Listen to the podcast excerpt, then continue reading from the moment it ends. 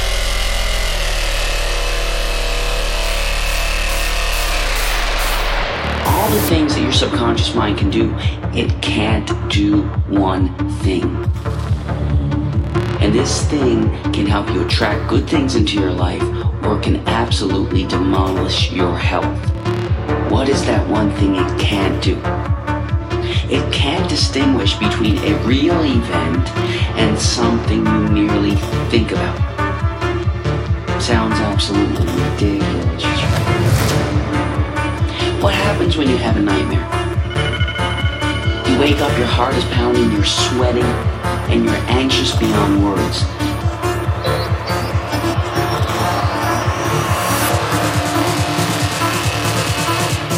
The nightmare existed in your mind.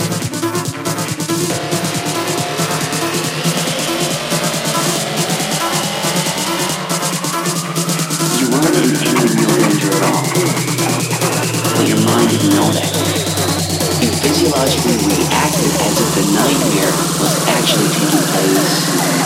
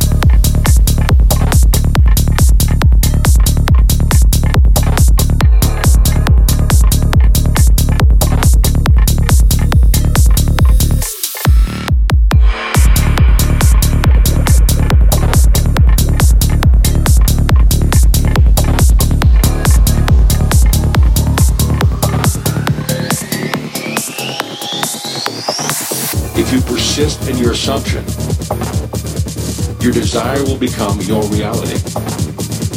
There is no limit to your power of belief, and all things are possible to him who believes.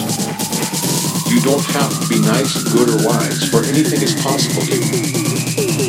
Will you believe that what you are imagining is true. Your eternal body is the human imagination.